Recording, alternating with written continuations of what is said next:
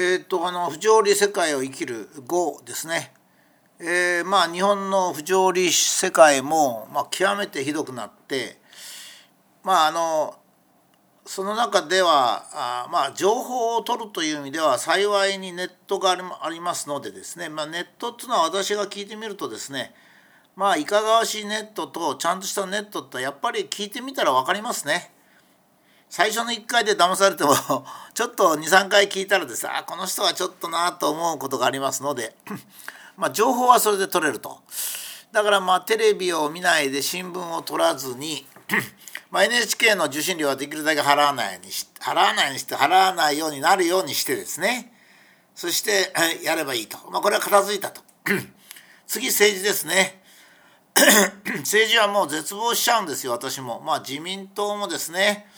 対中政策もほとんどはっきりしないし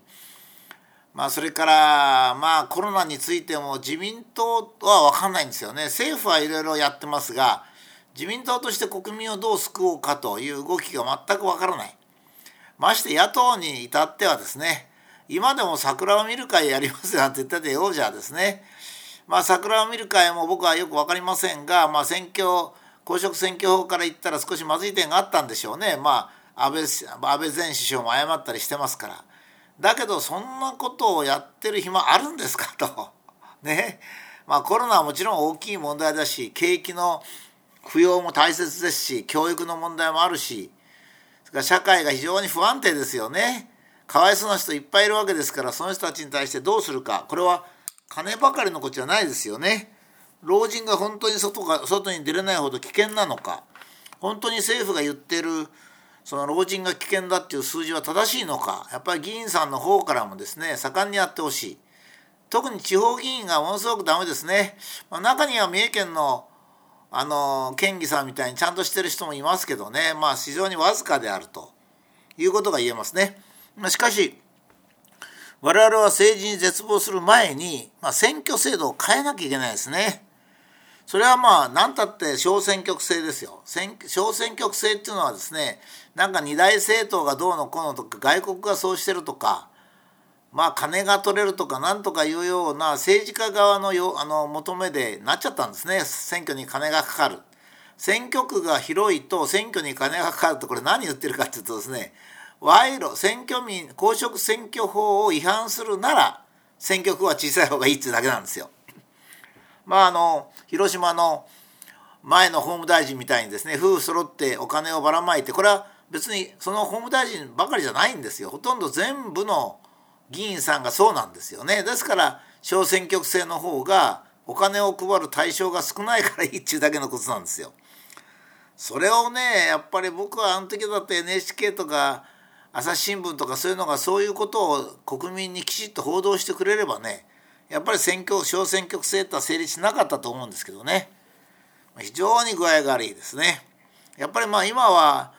こうネットも発達してますからやっぱり一県一区でしょうね。まあ東京のようにものすごく大きいところどうするかっていう問題ありますけども高校野球みたいなもんですよ東京西東京と東東京に分けるとかね、まあ、そういう妥協策はあるにしてもまあ、いずれにしても1件1区ぐらいで、えー、まあ候補者が30人とか40人とか出て我々がその中からこの人と思う人を選べると、まあ、いうふうにしなきゃいけない。つまり憲法に書かれてるように真に自分の代わりになる人を選べる。そういう選挙制度にしてほしいと。これはあの政治学の人とかね社会学の人って何などういうことを考えてるのかよく分かんないんですけどやっぱりいろいろ検討してですねそれで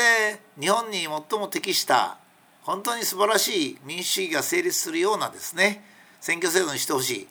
で今度はあのアメリカの大統領選挙であれだけ揉めましたからねだから選挙制度に対する関心も高まってると思うんで私はこの際、えー、選挙制度についてもう一回考え直してですね今みたいな世襲がもう今は小選挙区だったら世襲と金なんですよ。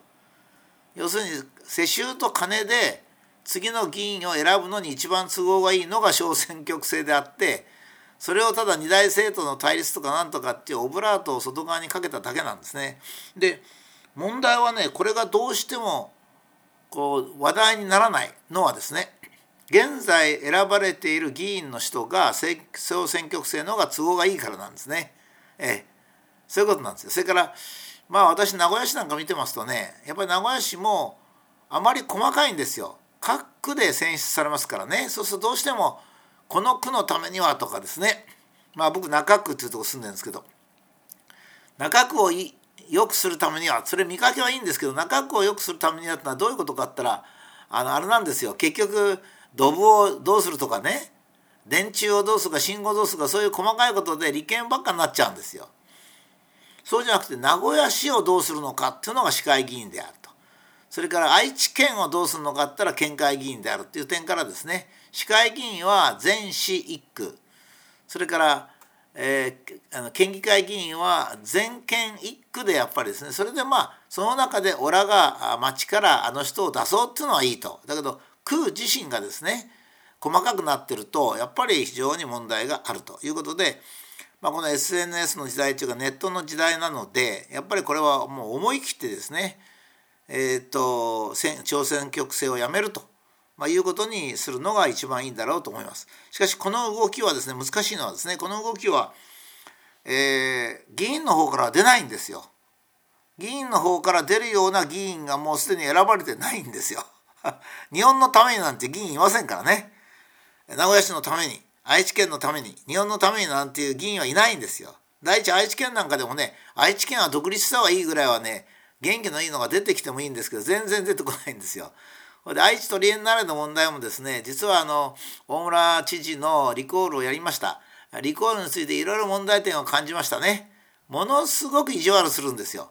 もうとにかくね例えばあなんとか1丁目って書く1っていうのがですね、えー、34数字の1ならもうダメと、えー、漢数字の1じゃなくてダメとかねもうあらゆるもう昔の 役所の窓口みたいにですねものすごくやってできるだけリコールの人を減らすような制度になってるんでこれもやっぱり国民のため県民のためにやっぱり見直さなきゃいけない。しかしそういうことをもうやるやるとですね現在の、まあ、家業化したっていうか職業化した議員さんにはもうこれはやる気がありませんからね。世襲化されてるし。やっぱりこれは民衆がやるか大衆がやるか、まあ、マスコミは今度やりませんからね。だからネットでやるか今これネットで呼びかけてるわけですネットでやるかあるいは新政党ですね、まあ、今僕が推してるのは参政党っていうのがあるんですけどもまあ国民の一人一人が政治に参加しようやということで参政党なんですけどね、まあ、神谷さんとかいろいろな方がおやりになっておりますがまあそういった方向で新しい政党をみんなで支持するこれが一番いいですね。で新しい政党を大きくしてもう今の政党ダメですね。まあ僕なんか維新なんかもいいと思ったけどその後の状態見てるとやっぱりなんか既存の政党の枠内だなっていう気がしますね。もちろんあの自民党はちょっともう古くなってもう立憲完全な利権化してしまったのでやっぱりダメだしあまりにコンビニエンスストアみたいなっていうか何でも応じるようなことで結局アメリカみたいな大きなとこよりか日本の政策隣の中国の政策もダメだということですね。まあ、これはみんなあの新聞見てるんですよ新聞とかテレビも見てるんですね。その点では新聞とかテレビのフェイクニュースが言ってみればその日本の日本全体を悪くしてるとも言えるんですね。つまり新聞とかテレビが理不尽だから教育も崩れてるし政治も崩れてるんですよ。いや教育もねもうひどい状態なんですよ。それはね例えば大学で私が卒業研究させますでしょ？するともう全然学生が卒業論文の研究をしないと。しょうがないからもう日曜も出てこいとかって言うとねそれをそのマスコミに垂れ込むんですよ。今ね。裁判所に言うんじゃなくてマスコミに垂れ込むんですよ。そうするとマスコミがね大学に対して言ってくるんですよ。なんとか教授は土日も学生を働かせようとしてると。なんだとか言ってくるんですよ。一番ひどいのは6時以降働かせてあ実験させてるのは何だ？って言ってくるんですよ。だけどその学生はね4月から8月か9月まで1回も学校に来ないで研究し卒業研究しないんで論文書けないんですよ。ほいで落とすのもかわいそうだからねやっぱり就職ありますから。だから教授が頑張って俺も出てくるから夜お前も出てこいっつって出てこさせる。これは先生の学生に対する愛情ですよ。それを新聞がねガンガン書き立てるんですよ。ねなんか